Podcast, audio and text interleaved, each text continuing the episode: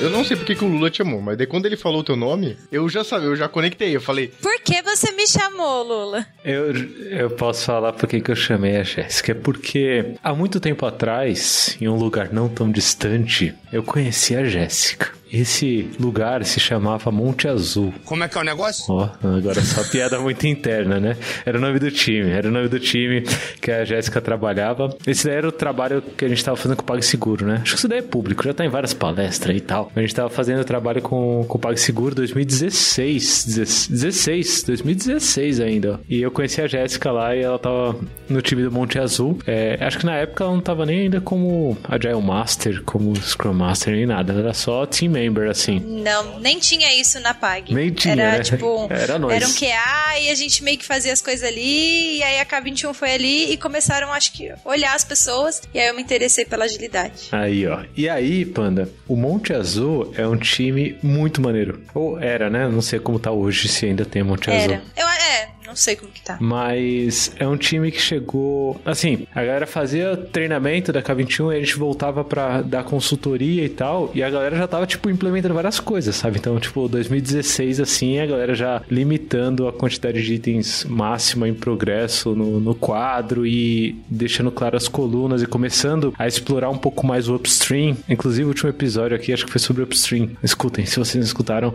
Mas começando a explorar upstream, começando a ter um, uma sinergia maior com a galera de produtos, né? Um beijo pra Regiane aí, ó, inclusive da época, né? Bons tempos, né? Todo mundo, pro Daniel. Sim, tá arrasando lá no PAG agora, Rê. Aí, ó, sucesso. E eu acho que tem muito a ver com o tema desse episódio, Panda. É porque eu vi a, a, a Jéssica buscando isso que a gente tá buscando nesse episódio. Ao vivaço e a cores há cinco anos atrás. Olha isso, que história bonita. E com essa história a gente começa o Love the Problem de hoje. Solta a vinheta, Léo! Olá, este é o Love the Problem, o podcast oficial da K21. Evolução contínua de pessoas e organizações, com carinho, toda semana para você.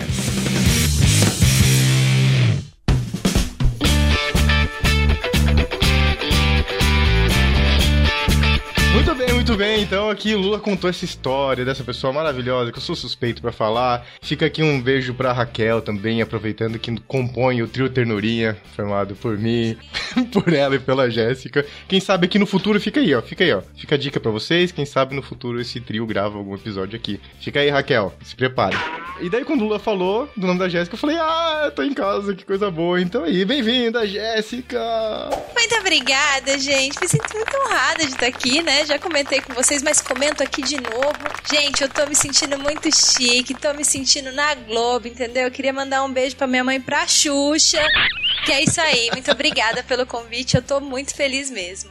E o Lula contou como conheceu a Jéssica, né? E eu também conheci a Jéssica lá no PAG, né? Só que contextos eram um pouquinho diferentes, assim. Cheguei lá, a Jéssica já brilhava, né? Todo esse rolê de agilidade aí, fazia parte lá da comunidade, já de uma forma bem intensa, assim. E tive o prazer de trabalhar com a Jéssica por um bom tempo no Niterói. Saudades Niterói, um beijo pra todo mundo. Foi um movimento interessante que a Jéssica tava lá como a M de time, né, Jéssica? Dentro do contexto específico do time, assim. E o movimento pra vir pro Niterói veio um olhar um pouco mais amplo do que o contexto de time, assim, né? E eu acho que isso tem a ver com o tema que a gente tem pra conversar hoje aqui. Conta um pouquinho como é que você chegou nesse rolê, então. Lula contou um pouquinho da história pelo viés dele, eu já peguei essa história no meio do caminho, e eu queria saber de você, assim, como é que foi esse movimento todo pra você. É, eu entrei, eu sou dinossauro lá da PAG, gente. Eu falo isso pra todo mundo. Tô lá há muito tempo, já vai fazer oito anos aí que eu tô lá. Eu comecei como qualidade, então eu era QA. Saí lá do interior de São Paulo, caí numa empresa grande.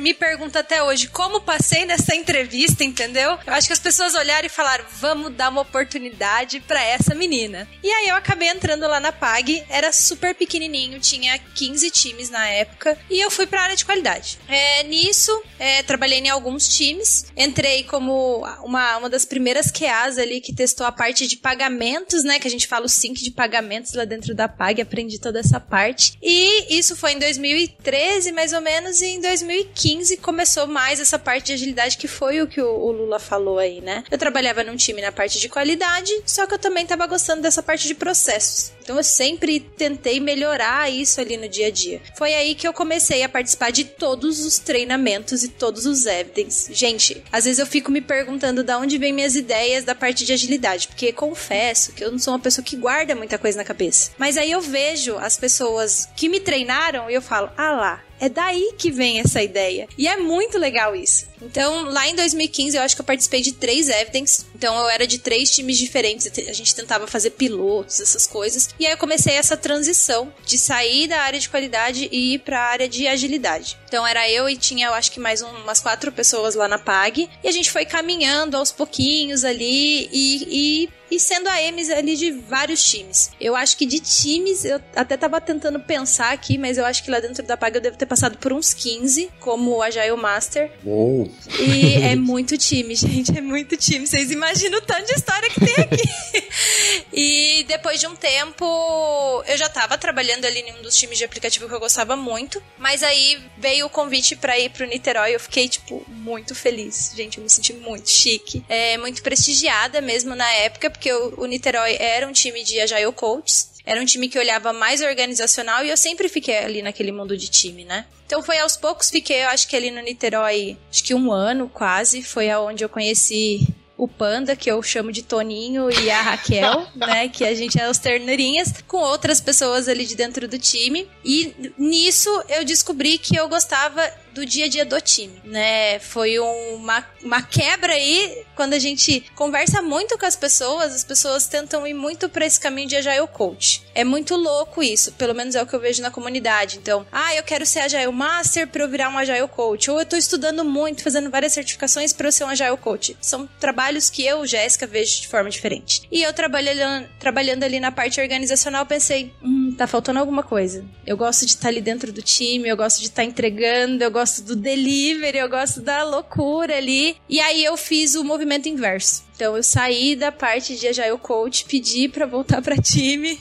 Eu acho que eu devo ter sido uma das únicas pessoas assim que já tentou fazer isso. Aí eu virei chapter de uma área, trabalhei nessa área organizando ali. Era uma empresa que o PagSeguro comprou, fui colocada ali meio como um coringa. Jogaram assim a empresa e falaram: "Ó, oh, tá com a carta branca, pode organizar". Fiquei tipo muito feliz, é uma super experiência. E aí foi nisso, foi indo aos poucos, voltei a ser a M ali mais cross. Só que aí eu fui para a parte de gestão, né? Então hoje eu sou gestora ali da, da PAG, tenho três times, porém a agilidade assim não sai. Então eu sou da comunidade de pessoas que fazem o processo seletivo das provas, é, tô ali fazendo job description às vezes com o pessoal, participo de todas as entrevistas e entro meio gestora, meio AM, e assim eu vou levando. Tem, tem umas coisas aqui que, que eu acho que inclusive valia um, um episódio é, à parte aqui. Então já ficam dicas de episódio aqui, ó. A Jéssica falou de Evidence. A gente não tá falando da, da música de evidências. Só pra soltar um pouquinho de evidência. Não. Teve um Evidence que acabou com evidências tocando uma vez, foi muito bom. E nessa loucura. Inclusive, beijo pra Mari Zaparoli, né? Não era ela que tava tocando ao final do Evidence Evidências. Mas Evidence é E, é uma sigla, né? E-V-D-N-C. É, pra quem quiser saber mais, entra em k21.link barra Love the Problem, que lá no nosso backstage tem o um linkzinho é, sobre Evidence. Inclusive tem palestra. A primeira palestra que eu fiz na vida foi sobre Evidence bem nesses tempos aí também. É, vai ter o link lá no backstage se a gente achar esses slides, mas eu acho que deve ter em algum canto aí. Mas eu acho que dá um episódio à parte, porque a Jéssica trouxe aqui, foi um negócio muito maneiro. E ela falou também sobre é, a M, né? É uma sigla que a gente ouve bastante no PagSeguro que é a Agile Master, né? Que foi uma, uma decisão do PagSeguro nessa época, inclusive, de não trazer uma figura de Scrum Master para não vincular necessariamente ao, ao método, ao framework e tudo mais, né? Então, lá no PagSeguro a galera é, se chama de Agile Master e lá dentro a Agile Master tá mais dentro do time no dia a dia e Agile Coach tá mais olhando cross, né? Olhando a organização como um todo. É, eu acho que é, é, são as, foram as opções que o PagSeguro foi fazendo sobre desenho organizacional, que inclusive funcionou e funciona muito bem. Acho que um, um mês atrás eu estava dando treinamento para uma galera, treinamento de Kanban, para uma galera do PagSeguro, assim, uma galera já é o Master, é, e, e Agile Coach, e uma galera muito boa, muito, muito boa, que inclusive, Jéssica, continuam seguindo esse caminho que você que você traçou, assim. Então era uma galera que era tipo Dev Back-End e agora virou Agile Master, o que era QA, né, Quality Assurance ali, e virou agora Agile Master. É um, um ciclo bem maneiro, acho que pro para as empresas, né, que estão procurando aí um, um caminho para ter mais pessoas que conheçam de agilidade, ó, fica aí a dica dessa formação. Mas episódio sobre Evidence dá para fazer um inteirinho e sobre Agile Masters também, tranquilamente. Fica aí a dica pro trio Ternurinha aí, ó. Puxa o trio Ternurinha tem que trazer as polêmicas da comunidade ágil, entendeu? Eu já pensei aqui Pimenta. no tema, entendeu? Ó, coloca as ternurinhas ali pra falar, vocês vão ver. Muito bom, muito bom. Falando em backstage, Lula, k21.link barra Love the Problem, a gente tá aqui conversando sobre um tema que foi uma sugestão lá do nosso backstage. Então, um grande abraço pra Shelida, que foi a pessoa que sugeriu esse tema que a gente tá conversando aqui hoje. Se você quiser sugerir algum tema, coloque lá no nosso backstage, tem um card escrito qual tema ou pessoa você gostaria de ver no Love the Problem. Então coloca lá, a gente acata algumas sugestões, não é sempre assim, né? Porque o coração fala alto aqui, né, Lula? Então a gente sai com as coisas que conectam o nosso coração, mas a gente tá sempre de olho, inclusive acho que é esse é o segundo ou terceiro episódio que já vem com sugestões de vocês. Então, por favor, continuem colocando sugestões lá pra gente. Um grande abraço pra Shelida. E daí, a gente falou isso tudo. Por que a gente contou essa história toda, né? A gente tá contando história desde o começo, né? Desde o comecinho. Só contando história. Porque a gente quer falar de um assunto que ele traz algumas certas polêmicas já na- na- no próprio, próprio tema, assim, né? Então vamos ver o que, que, que, que vai sair desse papo com essas polêmicas e tudo mais. Mas a pergunta envolve o olhar do tipo. A gente fala bastante, pelo menos falava bastante, né? Lá no, no Parque Seguro, quando eu tava por lá também. E a gente fala bastante isso nos clientes aqui na K21, assim, né? A gente, a gente fala para as pessoas, a gente gosta que o desenvolvimento que a gente proporciona numa área como agente de mudança, agora eu vou generalizar aqui o olhar já é master, já é coach, já é expert, qualquer coisa assim, como agente de mudança de fato, assim, né? Que aquilo que a gente consegue tracionar ou acelerar como agente de mudança de uma forma consciente, continue, tenha continuidade de fato, assim, né? Independente da pessoa que tá ali naquele papel ou fazendo de fato, promovendo aquela mudança. O caminho evolutivo tem muito esse sentimento, assim, né? Do tipo, não depende de uma pessoa de fato para aquilo continuar evoluindo e se modificando e tudo mais. E a Jéssica, que passou por um zilhão de times e meio lá no PagSeguro, com certeza deixou um bom caminho de continuidade em vários deles, assim. E a grande pergunta da, da Shelly é, tipo, qual é o próximo passo pro agilista? O que, que ele tem que seguir quando o time já tá pronto, já tá caminhando sozinho? Tandã. Então, né, aí eu faço, eu volto a fazer uma pergunta aí. O que, que seria o time caminhar junto? É, o que, que seria o caminho que esse agilista quer fazer? Porque eu disse um pouquinho, né, já trabalhei com alguns times e eu acho que questão de maturidade dentro do time, a gente tem níveis diferentes, só que existem duas coisas. Existem o time conseguir caminhar sozinho e talvez o agilista querer seguir outros caminhos. Então eu acho que se ele quer seguir outros caminhos, né, ele tá vendo que o time tá caminhando mais e talvez ele quer dar um segundo passo, eu sou a favor de treinamento de pessoas e colocar talvez uma pessoa bem juninha ali com esse time, porque o time vai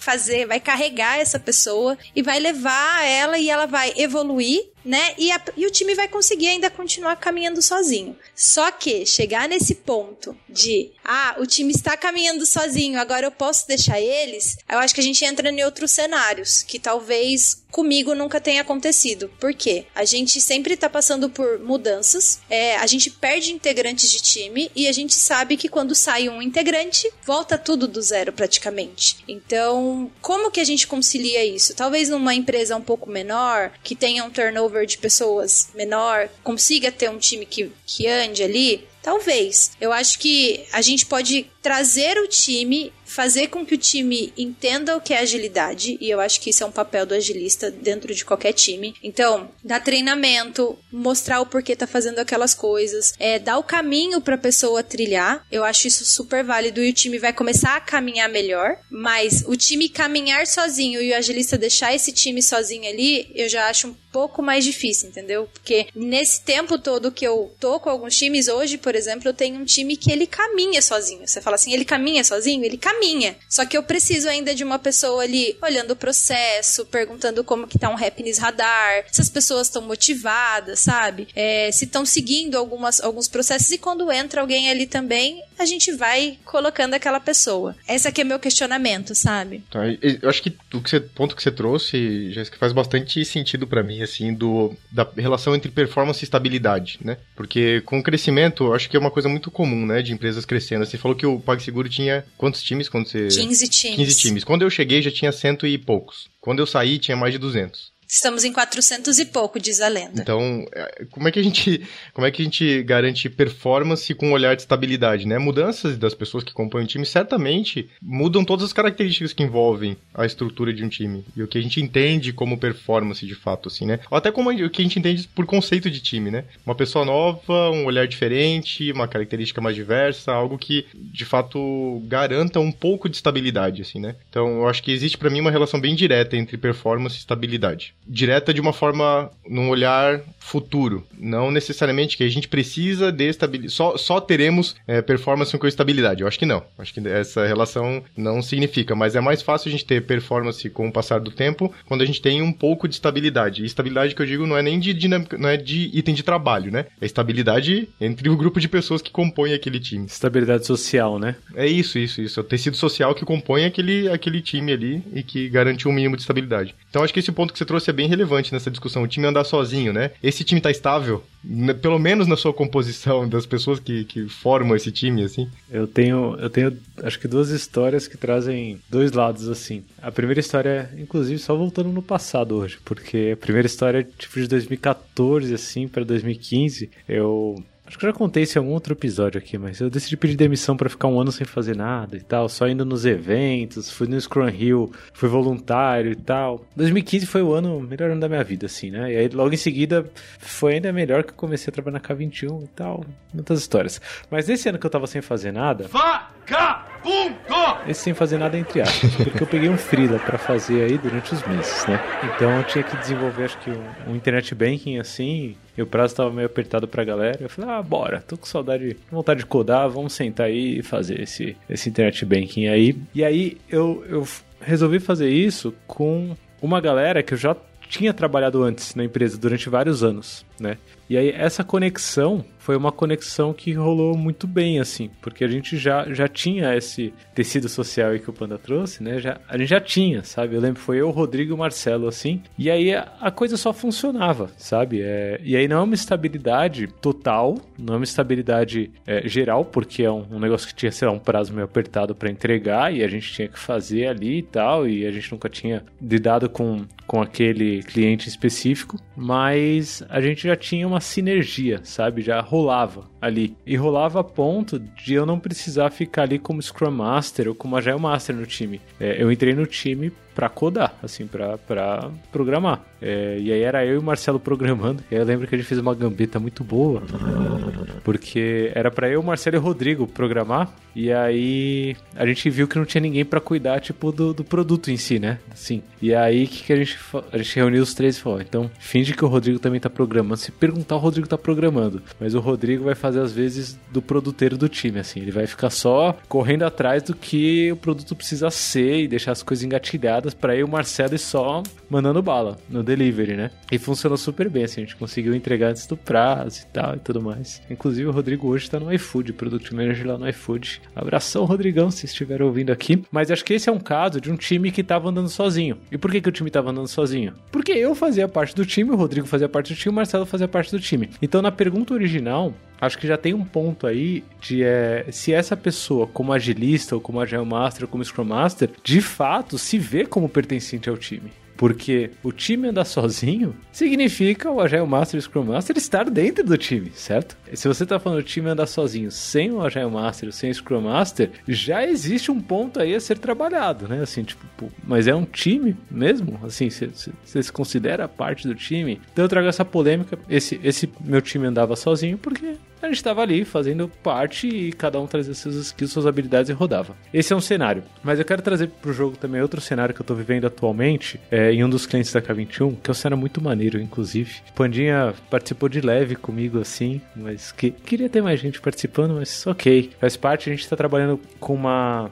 uma empresa que está formando times para trabalhar para empresas parceiras e são seis times sendo formados de uma vez, mas todos os times são formados por pessoas que são mais júnior. Pessoas que começaram a programar há pouco tempo, assim. É, mas que tem muita habilidade, que são pessoas assim sensacionais. Inclusive, um abraço para quem estiver me ouvindo aí souber do que eu tô falando e fizer parte desses times. E aí, eles não têm Agile Master, o time é composto só por devs assim, só por pessoas que desenvolvem software. Então tem um time, sei lá, hoje eu tava com um time de sete pessoas e só sete pessoas que desenvolvem software. E é muito doido, por quê? As habilidades que faltam pro time, eles precisam desenvolver e aprender, certo? Então, por exemplo, eles tinham que deixar a experiência do usuário um pouco melhor. Eles estão ralando lá para aprender sobre UX, sabe? É, eles tinham que aprender um pouco mais sobre front-end, porque todos os devs eram dev back-end. Eles estão lá metendo a mão e aprendendo sobre front-end, sabe? E aí, o nosso papel da K21 dentro desse processo todo é muito mais facilitar o caminho para que esses times consigam aprender sozinhos, certo? Então, aprender a aprender é o principal skill que a gente, enquanto K21, está desenvolvendo dentro desses times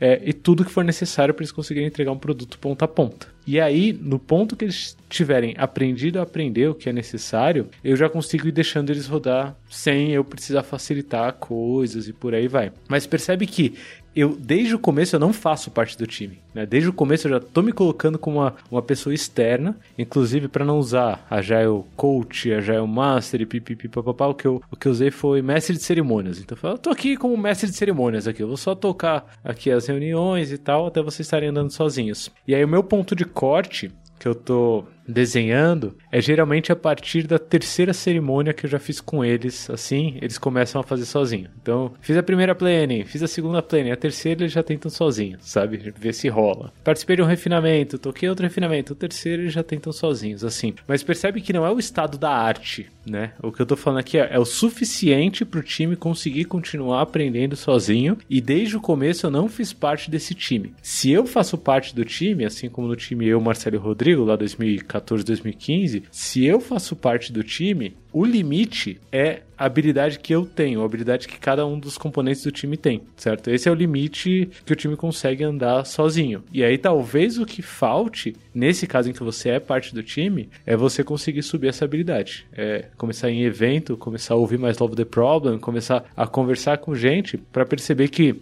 isso que o time já tá andando sozinho, na verdade é tipo, sei lá, o começo de um caminho que podia ser muito melhor, sabe? E aí olhar pela perspectiva dos quatro domínios da agilidade. Será que a gente não consegue evoluir mais em negócio? Será que a gente não consegue começar a evoluir mais em, no domínio técnico? Será que a gente não consegue evoluir mais no domínio cultural? Sempre tem espaço para melhorar dentro da agilidade dentro de um time, certo? É, então, no final, acho que cai nisso que a Jéssica falou de se é uma opção sua não tá mais dentro do time, beleza, ok, aí procura outro rolê para você fazer, outro time, outro canto, mas sempre tem espaço para o time melhorar se você começar a olhar para uma perspectiva holística. Eu acho que talvez eu fuja um pouquinho do tema, mas eu acho que é legal citar algumas coisas. Por exemplo, o que eu, Jéssica, acredito que seja agilidade. E aí não é o termo, nada do tipo, tá, gente? Não sou boa com as palavras aqui. Mas eu acho que a gente tem um grupo de pessoas que tentam resolver o problema de uma pessoa da melhor forma possível e trabalhar bem. Então, para mim, agilidade é isso. E quando a gente coloca isso, a gente não tem uma pessoa responsável. A gente teria qualquer pessoa ali dentro do time. Eu acho isso possível? Acho isso possível. Eu acho isso fácil? Não acho isso fácil. Mas a gente caminha para um lugar assim que, na verdade, as pessoas têm que se desapegar, talvez, de muitas ferramentas e ir na essência. Qual que é a essência? É resolver um problema do cliente? É a gente colocar um software legal que não dê muito problema em produção, que eu consiga dormir à noite porque tá tudo rodando bonitinho? Para mim é isso. Então, às vezes, dentro desse time que você falou, Lula, vocês estavam com essa cabeça. E eu já trabalhei com devs sensacionais que a gente tinha essa cabeça, entendeu? A gente tinha as pessoas que estavam preocupadas ali com a qualidade de forma geral e com as entregas. É, tinha uma pessoa de produto que estava olhando o produto e a gente queria resolver um problema. Então a gente tinha o nosso produto e a gente era a cara do nosso produto. E às vezes se perde muito isso, com muitas cerimônias, e aí talvez entre nas questões mais polêmicas da agilidade. Então, eu sempre me pergunto que problema que eu quero resolver? Porque assim, se você tá fazendo um refinamento por semana com um time e você não tá resolvendo problema nenhum, gente, tira esse refinamento de uma vez por semana, sabe? Os devs não gostam. O ninguém gosta, entendeu? Você tá fazendo uma coisa por fazer. Então, quando a gente fala uma questão de autonomia ali dentro do time e a gente tá falando de agilidade, eu acho que é difícil encontrar esses perfis. Eu já encontrei alguns, mas não é tão simples. Mas quando você encontra, é só você jogar a bola que eles vão tocar sozinhos, independente se tem um AM ou não, entendeu? É o perfil, é o perfil dessa galera, Jéssica, que, que eu tô trabalhando agora. E, e quem tá olhando de fora percebe e fala: Nossa, como essa galera anda sozinha, porque é o perfil, é uma galera que tá correndo atrás disso, tá ali buscando melhorar, e é melhoria infinita, né? Tipo, eles vão continuar aprendendo, porque o ambiente é complexo, né? O que o Panda falou, a variabilidade ela vai existir, por mais que você consiga estabilizar a parte social, o mundo externo ele vai trazer variação, e para lidar com a variação, você vai ter que aprender. Inclusive, fica a dica aqui do episódio do dinossauro apavorado aqui, ó, é um episódio que a gente fala muito sobre aprendizado e que isso nunca vai acabar. Fica a dica aqui, e no backstage também, né? 21.link barra love the problem. Isso que vocês trouxeram me fez refletir sobre alguns pontos importantes aqui, né? É, eu acho que tem esse, esse paradigma que a Jéssica trouxe agora, do Agile Master e Scrum Master facilitador de cerimônia inútil, né? Inútil aqui no, no, na essência da palavra mesmo, assim, porque as pessoas muitas vezes acabam olhando para aquilo que está acontecendo de forma inútil. E pode ser que seja inútil, acho que a gente tem que ter essa consciência. Com agilistas aqui, a gente precisa ter consciência, é isso que a gente está fazendo e de fato é necessário. Esse é um ponto extremamente importante. Ou você está fazendo porque sim, porque tem que fazer. Sabe, eu faço porque tem que fazer é muito, muito complicado, assim. Agora, de fato, isso é necessário? Tá fazendo algum sentido, né? A gente tá fazendo um planejamento semanal, né, Jéssica? Mas as, as, entregas têm um lead time de 15 dias. Exato! Por que, que eu tô fazendo um planejamento semanal, sabe? O quadro tá todo estourado o IP ali e as pessoas estão falando de planejamento semanal, sendo que não sai nada, gente. Pelo amor de Deus, vamos entregar. É isso. Olha pra realidade, eu acho que esse é um ponto importante, né? Se a realidade tá destoando daquilo que você, como agilista, entende como ideal, talvez você tenha já uma noção de que talvez você precisa mudar a abordagem como agilista. Talvez tenha muito espaço ainda dentro do time para você trabalhar. Porque eu vou, eu vou pegar aqui uma parada do Scrum Guide. For, foram poucas vezes que eu abri o Scrum Guide, Scrum Guide na minha vida, eu acho assim, para pegar uma definição aqui. Mas vai estar tá lá no nosso backstage, vai estar tá o link. Se você não conhece o Scrum Guide, eu acho que é muito importante conhecer, ver o que tem de conteúdo por lá. Então vai ter o link lá no k21.link barra love the problem. Porque eu queria ver exatamente essa relação que eles trazem do papel do Scrum Master com o time específico, né? Esse recortezinho com hum, o time aqui. E hum. tem um pedaço. Quero, hein? Quero saber o que, que é, tem. Tem bullets sobre. É, tem uma parte que é o Scrum Master trabalhando com. Trabalhando para o Product Owner. Uma expressão um pouco polêmica aqui. Para o Product Owner. Tá escrito Essa isso? tá na tradução em, em, português. Não sei como tá a tradução em inglês. Meu Deus, chama o Jeff Sutherland aqui que eu quero resolver isso daqui. Meu Deus. É. Tem o segundo, o Scrum Master trabalhando para o time de desenvolvimento, mas tem explicação esse para. Calma aí. Que você que se assustou com o para, daqui a pouco eu explico. Ah, tá. E depois o Scrum Master trabalhando para a organização. Tem esses três três blocos sobre o papel do Scrum Master. E o para tem um motivo, Lula. Eu sei que você ficou aí nervoso, rapidamente, mas já vai passar esse teu nervosismo. Porque fala do papel do Scrum Master como líder servidor. Hum, tá. Então o para é no sentido de servir. Servindo. Tá. Provavelmente. Tá. Então eu passei um pano aqui pro Jeff, ou quem que escreveu esse pedaço do Scrum Guide. Quem traduziu. Passei um pano consciente, porque minha leitura foi por causa do líder servidor aqui, tá? Podia ser apoiando, né? Acho que apoiando seria mais legal do que trabalhando para, né? Mas ok. Servindo. Servindo. A gente podia é. usar mais essa palavra, né? Gente, vamos, vamos falar mais sobre essa palavra de servir no lugar de ajudar. Aqui fica uma reflexão do nada, aqui no meio desse episódio. que foi o Rodrigo Vergara, um beijo, Rodrigo Vergara, saudade de você, que ele falou que tá trocando esse termo de ajudar para servir. No lugar de ajudar, é, tem uma posição de que, tipo, eu sei mais que você, então eu te ajudo. E quando eu tô servindo, de fato, a gente tá no mesmo patamar. Então, fica a dica aí, uma reflexão que eu tenho carregado pra minha vida. Servindo, então, servindo. Quem fizer a próxima tradução aí, inclusive a gente não tá fazendo pouco caso de quem traduziu. Muito obrigado por esse trabalho, que provavelmente foi um trabalho pela comunidade Scrum, né? Então, então tá, fechando parênteses do servir aqui, falei em treinar o time em autogerenciamento e interdisciplinaridade, é, ensinar e liderar o time na criação de produtos de alto valor, remover impedimentos para o progresso do time de desenvolvimento, facilitar os eventos Scrum, treinar o time de desenvolvimento em ambientes organizacionais nos quais o Scrum não é totalmente adotado. Eu dei uma resumida aqui, tá, gente? Lá vão ter os bullets detalhadamente, assim. Então, quando a gente fala de criação de produtos de alto valor e autogerenciamento e interdisciplinaridade, se o time tem de fato esse domínio de ponta a ponta que o Lula falou, essas coisas acabam sendo intrínsecas do dia a dia do que acontece ali. E sim, o time vai ter um desenvolvimento até chegar de fato nesse autogerenciamento, nessa interdisciplinaridade necessária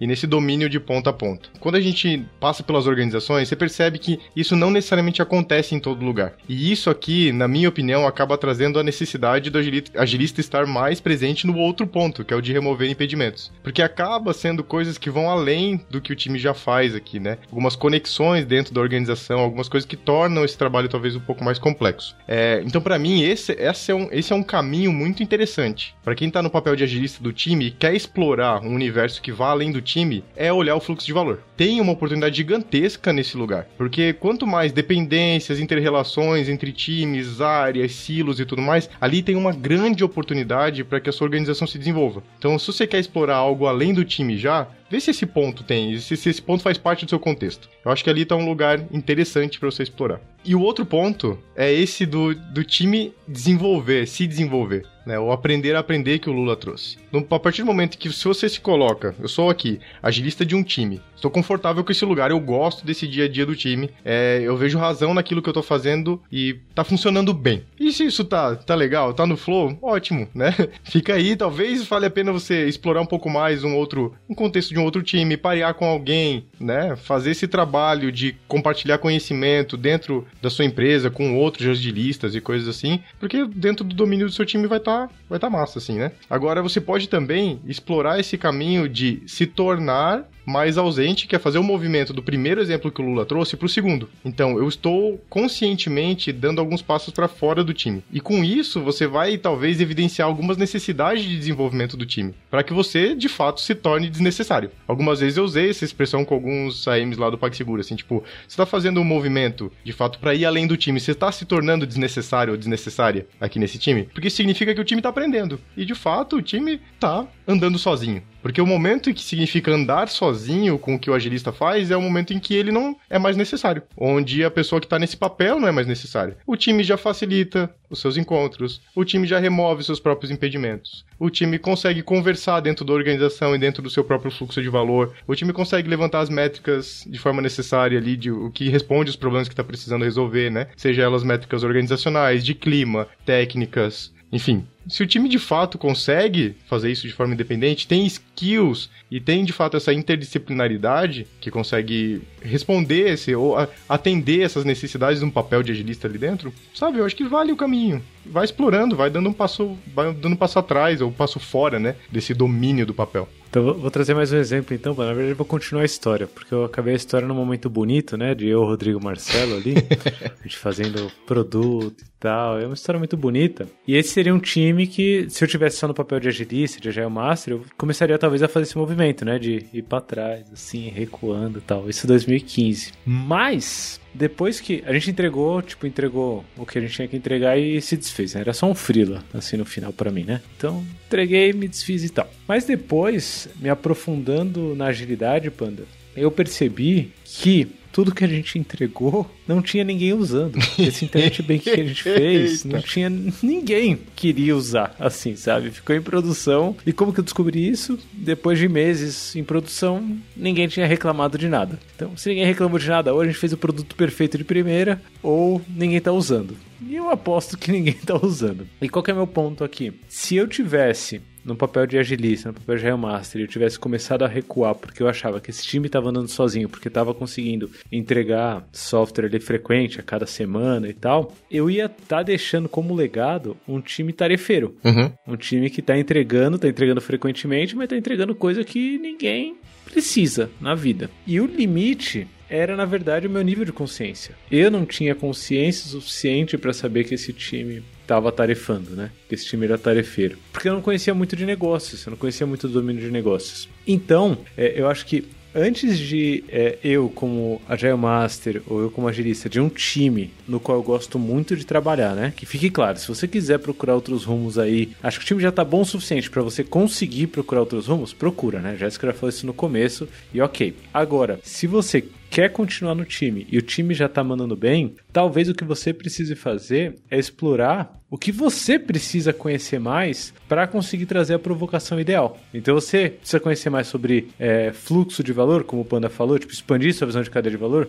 No caso, no meu, no meu caso lá, era um pouco isso, né? Eu, eu devia ter escutado o episódio que vem depois do Done, do, do Love the Problem, né? Tem um episódio sobre isso, só que naquela época não tinha Love the Problem pra escutar. Mas você conhece mais sobre negócios, mais sobre fluxo, mais sobre cultura, porque assim que você expande o seu nível de consciência, o seu, seu conjunto de habilidades, você vai ser capaz de trazer provocações para você, junto com o time, aprender como ficar ainda melhor. Tem uma ferramenta, Panda, que eu acho que encaixa bem nisso, que é, inclusive o Samuka gosta muito dessa ferramenta. É o Coaching the Agile Coach. Tá no blog da K21, vai estar no k21.link barra Love the Problem também, que é basicamente uma autoavaliação para você, enquanto pessoa que gosta de agilidade, tentar entender o que, que você quer desenvolver mais, assim, o que, que você não ainda não manja tanto e tal. Então talvez uma recomendação para essa pessoa, né, para para Shelida aqui, né? Vamos instanciar, já que a gente tem uma pessoa que sugeriu o tema, uma sugestão para Shelida, se ela quiser continuar no time que já está performando bem, seja ela fazer essa reflexão e aí dica, faça o coaching de Agile Coach com algum agilista mais experiente, com alguma agilista mais experiente, né? Que consiga de fazer as provocações certas ali. E é através dessas provocações que você está fazendo, assim você vai conseguir trazer novas provocações para o time, que vai levar o time para um outro patamar que às vezes você nem sabia que existia. Em 2015 eu tava felizão da vida, falando: ah, caramba, entregamos um negócio aqui, ó, antes do tempo que a gente achava que ia ter que entregar e sem bug, pipipi, bababá. Dois anos depois eu tava, eita, ninguém tá usando, né? Opa, eu, eu tava meio que na ignorância há um tempinho atrás. E, e, é legal isso que você falou, que era uma coisa que eu tava esperando para entrar para falar, que é as pessoas precisam ter visão do que, que é time, tá? E aí eu vou dar o meu conceito de time, tá, gente? Não é o que está escrito nos lugares. E quando eu tinha um time que tinha essa autonomia muito grande, era uma coisa que doía até neles, porque a gente colocava até feedbacks assim em final de palestra, assim, de tão revoltado que eles ficavam. O que, que é time para mim? É ponta a ponta é a pessoa desde o UX que está pensando e eu trato essa pessoa igual um desenvolvedor dentro do meu fluxo. E fluxos de UX são extremamente difíceis de mapear, extremamente difíceis de colocar dentro de um time de desenvolvimento, mas é super válido. Eu acho que é um aprendizado para todo mundo. Os desenvolvedores, a pessoa da qualidade, a pessoa do processo e o produto. Para mim, time é isso. A gente às vezes fala muito de times de desenvolvimento. E eu super entendo quando coloca esse termo, tá? Que estão falando dos devs e do que há normalmente ali dentro. Mas quando a gente tá olhando para processos e agilidade, para mim, eu tenho que olhar a cadeia inteira. Então, eu como AM, eu não vou facilitar só um refinamento. Eu vou facilitar um discovery, entendeu? A gente não tá conseguindo fazer uma tela legal, gente. Quantas vezes eu não parei com uma PO, que é muito amiga minha, que é a Nádia, e a gente pensou, a gente tirou a dinâmica da nossa cabeça. A gente precisa fazer uma tela nova. Como que a gente vai fazer o time pensar nessa tela nova? E a gente montava, entendeu? A gente tinha ali carta branca, ninguém tava olhando muito o que a gente tava fazendo, e produtos tinha é, essa possibilidade de pensar no produto mesmo e a gente fazia. Então a gente sentava com o UX, com o produto, pensava na dinâmica e colocava o time. Então tem muito espaço. Quando você é AM e você foca só no time de desenvolvimento, você fecha muito esse escopo. E no final, às vezes, não tá no, no time de desenvolvimento o problema para você resolver. Tá ali no começo, sabe? Que é no produtos, ou tá na UX que não conhece o seu time e tá com birra das pessoas e as pessoas não conseguem se conversar. Então o papel do AM, ele tem que olhar o impedimento, não só. Muitas vezes eles olham o impedimento como agente gente, na verdade, olha como um impedimento. Ah, tá com um chamado aberto e eu preciso ajudar a resolver esse chamado. Ou, ah, tem um time que tá com uma dependência, eu preciso resolver essa dependência. E às vezes é, é, é muito além, sabe? Você tem que ter um olhar muito crítico no processo como um todo antes de você se limitar. É a famosa imagem do riozinho, né? O, o meio Exato. do rio ali, né? Olha o meio do rio, só o meiozinho do rio ali. Pra quem não conhece a imagem do riozinho, K21.com The Problem, né? Vai ter lá no card. É, mas é tipo, essa visão de time, né, gente? Então, o time otimizei pra caramba. Otimizei só o meiozinho ali do rio. E aí não tem nada chegando no mar e não tem nada saindo das montanhas ali, só tá saindo coisa estranha das montanhas. Que me lembra a capa do livro do Klaus Leopold, que eu acho que é uma bela recomendação para quem estiver tentando responder a questão desse episódio aqui também, que é o Repensando Agilidade, né? Rethinking Agile. é, traduzido pelo José JR, é, que trabalha com a gente na K21, que é bem isso, né? Tipo, tem um quadro, já, enquanto você foi falando, eu fui lembrando, assim, a capa do livro tem um quadro, e aí uma, uma pessoa olhando pro quadro e falando, yeah, we are so fucking agile, assim, tipo, a gente é ágil pra caramba, olhando para um quadro. E aí tem, tipo, 500 quadros antes e 500 quadros depois, assim, que compõem o fluxo de valor de ponta a ponta de fato, mas a pessoa tá muito satisfeita com o meiozinho do rio ali, né? Que no final é o que eu tava satisfeito lá em 2015, tá? Tava satisfeito, tipo, eu não tava olhando o feedback evaporando, né? E chovendo nas montanhas e o, o ecossistema funcionando. Ou seja, eu tava talvez míope ali, né? Eu tava achando que meu time tava balando e não tava. Era só falta de visão é, crítica minha, né? Para mim, é um time que tem autonomia e consegue tocar as coisas, ele sabe desde as tarefas que estão no backlog que talvez vai entrar, que ele saiba um roadmap, até quantos clientes estão usando e qual o pior bug que tem em produção. Eu fazia muito esse exercício em alguns times que eu tinha de aplicativo e é, é muito legal. Porque se a pessoa não sabe qual é o pior problema que a gente tem em produção, a maior dor, ela não conhece o produto dela. E se ela não quer resolver essa, essa coisa e ela quer fazer projeto novo, o que eu encontro muito é, ah, a gente quer colocar feature nova. Mas, gente, e o cliente, sabe? A gente tem que focar no que a gente quer. Vamos resolver o problema, depois vamos melhorar? Então, para mim é isso, sabe? E, e todo mundo, todo mundo tem que saber, sabe? Aonde o que que tá vindo pela frente e qual que é a maior dor e por que que a gente não... A gente tem que ter ciência do porquê a gente não tá trabalhando e de quando a gente vai trabalhar naquele problema, sabe? Não, o que a Jéssica falou agora, eu até dei uma parada aqui. Eu com vontade de ouvir. Eu vou parar esse episódio aqui como host, eu vou ouvir ah. isso que ela acabou de falar e depois eu continuo aqui. Confira comigo A gente tem que ter ciência do porquê a gente não tá trabalhando e de quando a gente vai trabalhar naquele problema, sabe? É muito disso, assim, né? Quando a gente fala de, de de que o nosso trabalho está centrado em resolver, em resolver o problema do usuário, essa ânsia por uma nova feature, ela se torna algo só relevante quando ela de fato resolve um problema do cliente. Quando ela resolve um problema real, não por fazer algo novo, né? Eu sei que o trabalho criativo tem muito dessa ânsia, né? Tipo, criar coisas novas, né? Imaginar coisas novas, fazer coisas novas. Mas, gente, resolver o problema do cliente é algo incrível, assim, né? É algo que poucas pessoas conseguem fazer de fato, assim. E isso tem que fazer mais parte do nosso dia a dia, esse olhar pro fluxo de ponta a ponta que a Jéssica trouxe como premissa para o entendimento como um time, eu acho que muda a, a perspectiva da pergunta da Shelly, assim, né? Porque se a gente olhar por essa definição de time que a Jéssica trouxe, é muito difícil dizer um time que tá andando sozinho, de fato. Porque tem uma caminhada muito grande até chegar lá e, e o papel de alguém, de uma pessoa que tá nesse papel de agilista, de Agile Master, de Scrum Master, enfim, qualquer outro termo que, que você utilize na sua empresa, tem uma participação interessante aqui de ajudar a elevar o nível de consciência em alguns desses pontos, assim, né? O que me leva à conclusão, Panda, de que o nome desse podcast é muito bom, né?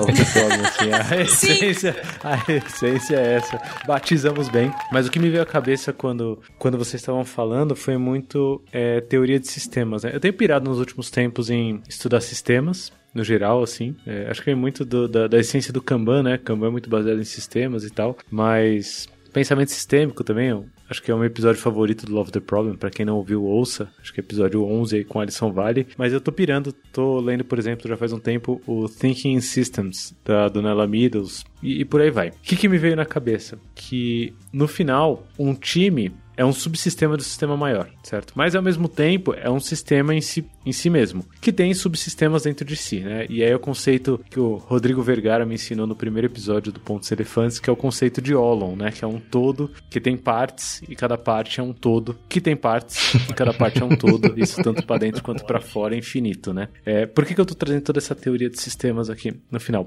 Porque a pessoa, enquanto Agile Master, enquanto agilista, né, enquanto Scrum Master, ela no final quer otimizar esse sistema. E aí, por que eu estou falando de otimizar sistema? Porque vem muito dessa ideia que vocês trouxeram de resolver problemas é, de algum consumidor. Porque um sistema ele tem um propósito. Ele, ele, e aí, propósito não é uma coisa idealizada e tal e tudo mais. Propósito é realidade, assim. Se você tirar esse sistema? O que quebra, né? O que deixa de acontecer? É, isso que deixa de acontecer provavelmente é o propósito desse sistema. E é o que vocês estão falando é muito isso, né? Do tipo olhar para o propósito desse sistema, olhar para quais problemas esse sistema resolve, né? Esse sistema que a gente está chamando de time e otimizar esse sistema para conseguir resolver ainda melhor esse problema. O que eu vejo em equipes que teoricamente estão andando sozinhas é às vezes um desconhecimento sobre otimização de sistemas. Por quê? Porque eu entendo meio que de onde vem, tá? Só antes eu falo do porquê. Existe hoje no mercado, dado a hype que a agilidade chegou, existe uma ânsia muito de galgar posições mais do que simplesmente time, né? Existe uma, uma vaidade, assim, um, um, um alimento do ego ali, né? De, putz, então o próximo passo é ser Agile Coach, o próximo passo é ser Enterprise Business Agility, o próximo passo é ser é, Agility Head of Operations, sei lá. E aí, o que as pessoas às vezes não percebem nessa ânsia de galgar, né? O, o porquê ali de, de sair perseguindo isso é que o que você consegue aplicar para um sistema mais micro, você também consegue aplicar para um sistema mais macro. Então, se a gente pegar Kanban, por exemplo, né, um, um método para otimizar sistemas, o que você consegue usar de técnica do método Kanban para otimizar o sistema, olhando para o fluxo de um time de ponta a ponta, você consegue usar para melhorar um sistema que dá vazão à estratégia de uma organização, sabe? Níveis completamente diferentes de sistema, um sistema muito mais macro, outro muito mais micro, mas o método ainda é o mesmo. Isso a gente chama de ser scale free, o método Kanban é scale free, né? ou seja, independente do nível de escala, você consegue aplicar as mesmas práticas. E aí, ao invés de aplicar o máximo de de práticas para otimizar o sistema ali no nível micro, as pessoas querem, sem conhecer tanto de otimização de sistemas, sair galgando sistemas maiores. E aí, se a gente for pegar mesmo reinventando as organizações, Panda, vou pegar para sair só do, do, fluxo aqui, né? Se a gente for pegar o Reinventando as Organizações, Frederico Lalu, uma referência, viva o bingo do Lalu aí. Chegando no episódio 100, eu continuo citando o Frederico Lalu. Ou são pontos elefantes. Mas se a gente pegar o, o Reinventando as Organizações, a mesma evolução de estágio de consciência que o Lalu traz para organizações, a gente consegue aplicar para sistemas menores sabe? É por isso que eu digo que o céu é o limite, sabe? Que sempre tem um passo a mais para dar e o que depende é o quanto eu tenho de conhecimento para conseguir provocar esse próximo passo eu nunca trabalhei em um time que tivesse traços marcantes de nível de consciência mais tio, assim, que o Federico Lalu traz, que é o, último nível de consciência, sabe? É, e aí eu penso, então tinha muito espaço para melhorar. Acho que é muito mais o, o, nível da minha ignorância quanto a otimizar um sistema, independente do nível dele, e a minha vaidade de querer trabalhar só com sistemas maiores, né? Sistemas mais externos, do que realmente a gente não ter espaço para melhorar. Ou o que a Jéssica falou no começo, que eu acho que é muito válido, eu vou mencionar aqui de novo, que é eu não quero mais fazer parte desse time, e isso também é muito válido. Assim, é, procure outro time. Aí você já tá andando minimamente bem? Beleza, procura seus caminhos aí. Contando uma história, essa questão de você ter um time que resolve um problema, ele aumenta muito o nível de autonomia das pessoas e responsabilidades. Tem uma história ótima que é de um dos meus últimos times, assim. Eu sou a pessoa que eu gosto de resolver problema, gente. Sempre quando você tiver um problema muito grande de processo, joga aqui no meu colo que eu gosto de sentar e falar: peraí, que a gente vai resolver isso daqui. E a gente tinha um problema dentro, do, dentro da área que eu tava ali, que era a questão de sustentação. É, ninguém queria fazer sustentação. Assim, e ninguém quer fazer sustentação. E eu sei disso, e, e paciência. O que que fizeram? Não, a gente vai ter que fazer um time de sustentação. Eu não vou nem entrar na história do porquê ter um time de sustentação ou não, que aí já daria mais umas duas horas de conversa. Mais um, mais um episódio, né, para o backlog aqui. Exato. Vamos partir do pressuposto que a gente precisava desse time. Qual que foi a primeira coisa que falaram? Quem vai ficar com esse time? Aí quem que levantou a mão? Dá esse time para mim, dá esse time para mim. Peguei o time de sustentação. Aí qual que era a minha missão? Quem, dentro dentre essas pessoas que eu tenho aqui, vai fazer parte desse time junto comigo? Eu acho que é uma coisa muito importante você saber o perfil das pessoas que tem ali dentro com você. E aí eu montei esse time de sustentação para resolver problemas graves de dentro do sistema. Quando a gente precisou falar para essas pessoas que elas teriam que vir para esse time, foi um clima assim total de velório, porque ninguém queria. Elas se gostavam, elas gostavam do sistema, mas elas não queriam fazer sustentação. Porque na sustentação. Era atualizando o LinkedIn já, né? a sustentação eu não vou aprender, na sustentação eu não vou evoluir, na sustentação eu não vou fazer coisas novas. E aí foi muito bem pensado as pessoas que estavam ali, então por isso que eu falo que é muito importante ter as pessoas e você saber o perfil para ter essa autonomia e ter times com alta performance e talvez nem precise de um AM em alguns casos. E um ano depois da de gente fazer um super trabalho ali com essas pessoas, é o meu time que hoje tem mais autonomia, é o meu time que hoje, se eu coloco um desenvolvedor ali dentro que eu preciso treinar para resolver problemas ou que tenha um perfil de vamos resolver isso daqui, é nesse time que eu coloco, entendeu? E no final eles falam: "Ah, a gente gosta tanto de trabalhar aqui no São Francisco que a gente não sairia daqui para outro lugar". Então, olha como que acontece, sabe? Se a gente olha para o problema, se a gente tem as pessoas certas, as motivações certas e, vai treinando essas pessoas. Então, sim, eu acredito, né, voltando um pouquinho, que dá para o time talvez caminhar um pouco sozinho, mas aí entra outras coisas que precisa pensar que talvez não dependa só do agilista que tá lá naquele, naquele momento, precisa de vários outros pontinhos, sabe? Foi ótimo que você trouxe conta agora, porque eu quero trazer a última pergunta para um outro viés. E daí pra gente fechar com esse viés que tem nessa pergunta aqui também, que a gente deixou ele de forma paralela. Eu queria saber da opinião de vocês. E eu, eu gosto de opiniões, opiniões polêmicas aqui. Mas antes, Recadinhos, temos recadinhos, certo, Lula? Primeiro recadinho, RH Agile Summit. O principal evento de RH do Brasil vai acontecer aí do dia 1 ao dia 3 de dezembro. Então se inscreva, vai estar lá no nosso backstage. Qual que é o backstage, Lula? K21.link. I love the problem. Que o Lula só falou umas 18 vezes nesse episódio. Então, se você não gravou ainda, a gente repete mais algumas vezes, se precisar. Sempre tá no K21.link barra love the problem. Esse é o lugar. Tem todas as informações lá do mundo desse podcast. E fique de olho também no programa de liderança exponencial. Tá muito legal, muito legal. Muito legal. É isso. É, acho que a, a, chance de quem gosta do Love the Problem gostar do programa de liderança exponencial é muito grande, né, Panda? Fica, fica a dica. É muito grande. Eu, eu assisti, eu já assisti quase todo o conteúdo que tem lá, assim. E eu curto demais, tô curtindo demais o conteúdo. vai saindo conteúdo novo também, né? Conteúdo, Isso aí.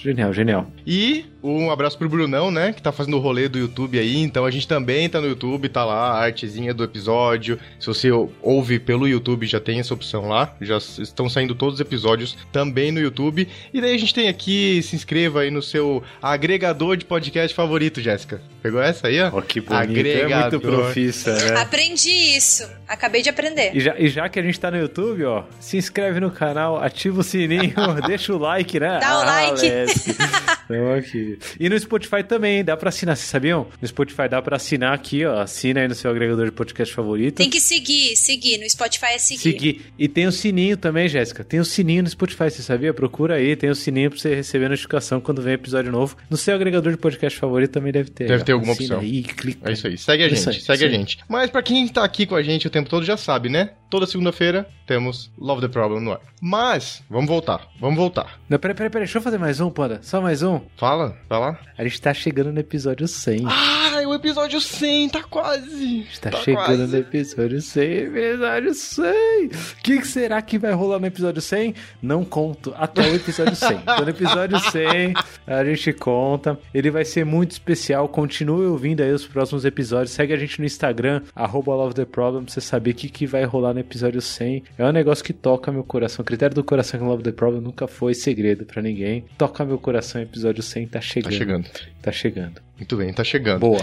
Então, acabamos os recadinhos. Eu vou fazer a última pergunta aqui. Que é o seguinte: a pessoa trouxe na pergunta, um abraço novamente pra Shelida, um olhar que eu quero, eu record, quero tirar um, um, um, viés daqui que talvez não seja o dela, tá bom, gente? Tô usando a pergunta dela só para trazer isso aqui. Então você que tá ouvindo, ela não perguntou isso necessariamente, eu estou interpretando isso. Que é um olhar sobre carreira. Hum. Porque esse olhar de próximo caminho, muitas vezes a gente conecta esse próximo passo de uma forma num olhar de trabalho como uma, uma sequência na carreira, assim, né? E a Jéssica contou lá no começo do episódio que ela foi a M de time, dela entrou no time de Agile Coach, um olhar mais organizacional, e daí resolveu voltar pro contexto de time, porque ela gosta do contexto de time, e agora tá como gestora. Então, existe um movimento também que pode ter um viés de qual é o próximo passo na ideia de qual é a minha sequência na carreira, assim, né? E daí eu queria saber de vocês se uma pessoa que tá ali no papel de agilista, no contexto de time, tá querendo olhar para a carreira dela, o que, que vocês veem como opções, assim? Tem que caçar sarna pra se coçar. tem só bomba, pô. E aqui tem um ponto que eu quero que eu quero só já trazer aqui. Que a gente não tá falando de uma estrutura de hierarquia onde um papel como Agile Master, está subordinado a um olhar de Agile Coach, que seria o próximo nível aí da evolução. Não somos pokémons agilistas, certo? Então a gente começa aqui Agile Master, evolui para Agile Coach, evolui para Enterprise Business Agile Coach que o Lula falou ali agora, tentei lembrar, não lembrei, mas não é uma evolução, a gente não tá olhando para isso nesse formato de evolução. Mas pode ser esse olhar de próximo passo, né? Tipo na carreira aqui, talvez eu já fiz o que eu tinha, o que eu já consegui desenvolver no time, eu quero explorar uma coisa nova na minha carreira. Algumas, alguma dica, algum olhar pessoa que tá nesse papel de agilista? Eu acho que o autoconhecimento aí entra muito. Por quê? Porque ela tem que se conhecer e saber aonde ela quer explorar. É, se ela acha que fazer as cerimônias básicas, que seja, tá, gente? Já saiu desse contexto, o que, que ela pode conseguir mais? Quais são os problemas maiores que ela quer resolver? Então, quando eu falo que eu gosto de resolver problemas, eu gosto de estar tá onde talvez ninguém vá querer ficar ali mesmo, sabe? De olhar para um processo e estar tá muito bagunçado, é, de tentar começar às vezes do zero e chegar num ponto de maturidade, é a pessoa se conhecer e saber qual é o próximo caminho, porque é independente se você é um agile coach, um agile master e até um junior plane sênior, cada time vai te dar uma experiência diferente. É, você sempre vai aprender que às vezes o que você, o que funciona com um não funciona no outro. E para mim isso é uma evolução de carreira. Então, saber que talvez eu tô facilitando uma reunião e daqui a pouco eu vou ter que ir para outro caminho e daqui a pouco eu vou ter que ir para outro caminho. Isso você não vai aprender estando em um ou dois times. Você vai ter que ter passado por muita coisa, entendeu? Uma vez uma amiga minha tava fazendo teatro e ela tava falando sobre o teatro do improviso. E eu sempre fiquei pensando nisso na, na carreira do agilista. Ela falou que para pessoa conseguir improvisar no teatro, ela precisa de muito estudo ela precisa do estudo do corpo, ela precisa do estudo do que está acontecendo e ela precisa ser rápida. E para mim, um agilista, um agilista bom, que tem a experiência, é exatamente uma pessoa que tá ali tentando fazer com que as coisas aconteçam, sabe? No improviso. Porque se você não tiver um estudo, não conseguir ter vários, várias situações ali que você já passou, você não vai conseguir. Então, para pessoa que quer mudar de carreira, eu acho que ela precisa ter mais experiências e ir procurando e se conhecer. Então, se hoje ela é boa com a facilitação e ela quer ir para uma coisa que seja métricas, então vamos para um time que eu preciso de muita métrica. Ah, se eu, se eu tenho, se eu já sei métricas e já sei facilitação, mas eu não sei, por exemplo, lidar com OKRs, que time dentro da minha organização eu posso me encaixar que eu vá aprender? E aí ela vai construindo o leque dela, sabe? Independente do nível de áreas que seja. Eu gostei muito, muito, muito da resposta da Jéssica, porque ela trouxe de uma forma sutil um pouco do que eu vou trazer de uma forma nada sutil. Mas eu tô concordando muito forte com ela, né? Mas de uma forma menos sutil. É, talvez eu tenha um pouquinho de, de, de ranço no meu coração nesse momento, então me dá um desconto. É, mas eu vou tocar aqui a primeira trombeta do apocalipse, porque eu não vejo agilidade sendo uma carreira. Calma, gente, muita calma. É, eu acho que é, você trabalhar como agilista, como Scrum Master, como Agile Master, como Agile Coach, como Enterprise Business Agility Coach Master, qualquer coisa desse tipo, vai te trazer muito aprendizado que vai ser muito útil na sua carreira, certo? Mas eu vejo a agilidade sempre muito como meio e não como fim, certo? Então, o que eu perseguiria é muito mais essas habilidades que a Jéssica colocou, sabe, do que uma carreira de agilista ou de agilidade, de agile coach, agile master. E por que, eu tô tocando a trombeta do apocalipse? Porque eu acho que esses termos, em algum momento, logo mais, não vai demorar muito, vão começar a cair cada vez mais em desuso. Porque a galera tá percebendo que a agilidade é meio e existe muito mercado tirando proveito dessa ideia de carreira. Ai meu Deus, dá até o coração de falar. É, e prometendo mundos e fundos é, baseado nessa ideia de agilidade como carreira, de o próximo degrau para você nessa carreira de agilidade. A minha hipótese, e por isso que eu tô tocando as trombetas do apocalipse, é que isso tem os dias contados, certo? Essa ideia dessa escadinha de agilidade, isso tem os dias contados. O que não tem os dias contados são as competências que você precisa desenvolver para ser uma pessoa que consegue resolver cada vez mais problemas dentro das organizações que são sistemas complexos no geral, certo? Então, o que eu diria, Panda, é, é para você entender o que, que você quer fazer da sua vida, basicamente. Então, ao invés de olhar o cargo. O que, você quer fazer da sua vida? O que, que você quer da sua vida? Porque ao invés de olhar o cargo, ao invés de olhar tipo qual que é o próximo cargo, né? É, entende qual que é o próximo skill, qual que é a próxima habilidade que você quer se desenvolver. Eu já falei aqui que eu tô pirando nos últimos tempos em sistemas. Eu tô estudando muito teoria dos sistemas, né? Pensamento sistêmico é, e, e, coisas do tipo. Eu já estudo há um bom tempo, domínio técnico também da agilidade é, e eu gosto muito desse domínio. Então eu já decidi, putz, eu quero trabalhar com gestão de sistemas, eu quero trabalhar bastante sempre com o um pezinho na tecnologia ali. Então vai decidindo o que você quer, porque no final o label, a etiqueta, o rótulo no LinkedIn ele é só consequência daquilo que você sabe fazer, daquilo que você consegue desempenhar para resolver problemas, que é o que a gente falou aqui no começo. Então, eu, Lula, é, não acredito na sustentabilidade de carreiras dentro da agilidade, de carreiras de agilista, certo? Procura skill, procura habilidade, procura entender o que, que você quer da vida para se desenvolver e o rótulo, o label, o título que você vai colocar no LinkedIn é só consequência dessas habilidades e uma consequência contextual, né? Inclusive temporal é, disso que você sabe fazer. Que hoje talvez chama agilista, no futuro pode chamar coordenador, pode chamar, sei lá, gerente de área, sei lá, pode chamar de qualquer coisa, sabe? Mas qualquer habilidade que você quer desenvolver. A agilidade vai morrer, é isso que eu tô querendo dizer. Muito bem, muito bem. Essa expressão não é nova, Lula. Se alguém está chocado com essa expressão de que a agilidade vai morrer, a gente tem mais episódios aqui para gravar sobre isso. Mas fica aí, depois manda uma, um recado pra gente lá no, no backstage. Essa, essa, foi só a primeira trombeta do apocalipse, né, Pana? Ainda temos mais é, pra tocar já foi soada, já foi soada por um bom tempo essa aqui. Tem mais algumas pela frente. E então temos um belo episódio. Estou muito feliz com o resultado disso do nosso papo. Muito obrigado, Lula. Muito obrigado, Jéssica. E eu vou deixar aqui um espacinho para vocês darem seus recados finais. Depois eu tenho uma parada aqui pra galera. Fica aí pro salve. Tem o um salve daqui a pouco. Salve. Vou deixar o espaço pra Jéssica dar suas. Olha, eu vou falar de uma forma bem formal. Faça, Jéssica, por favor, as suas considerações finais e dê um tchau pra galera. Muito obrigada, Toninho, por abrir esse espaço para mim. Entendeu? Estou muito lisonjeada. Eu queria deixar aqui meu agradecimento para vocês. Eu acho que esse papo aqui é muito leve, mostra como a gente coloca todas as ideias e no final, pelo menos eu achei que fez sentido. É, fiquei muito feliz pelo convite. É, é isso, gente.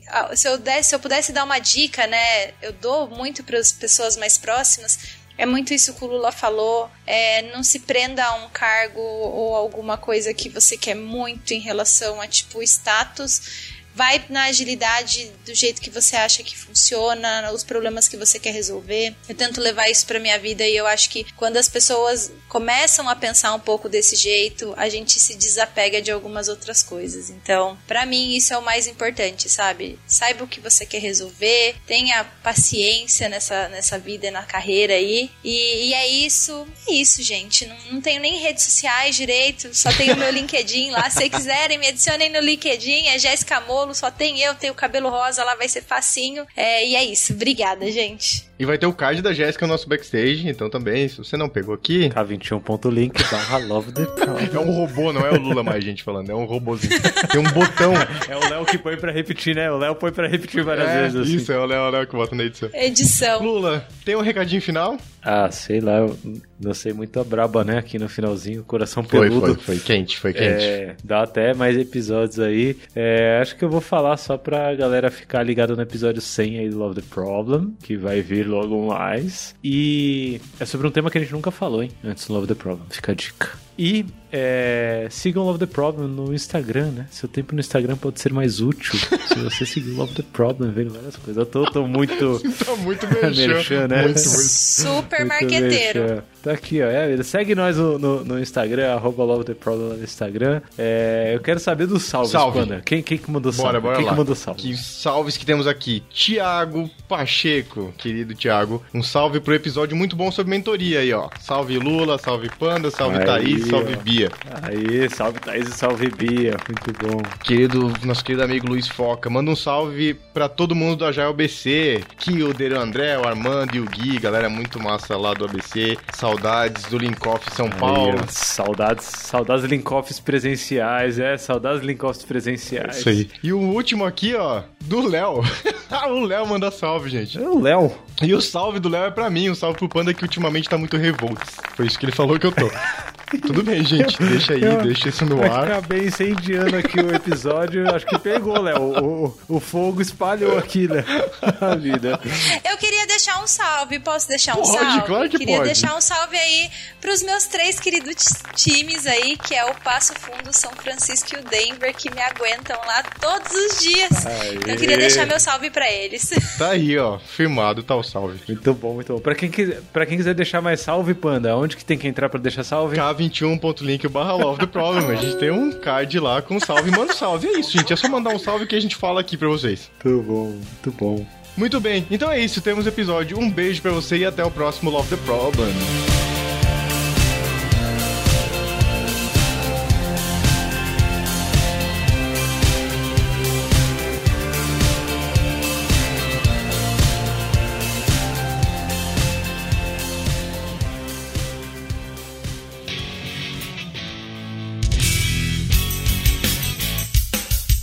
Este foi mais um episódio do Love the Problem, o podcast oficial da K21. Se você curtiu, compartilhe, inscreva-se no seu agregador de podcasts favoritos e espalhe conhecimento por aí. Procure por Love the Problem nas redes sociais e deixe seu comentário ou sugestões. Até o próximo!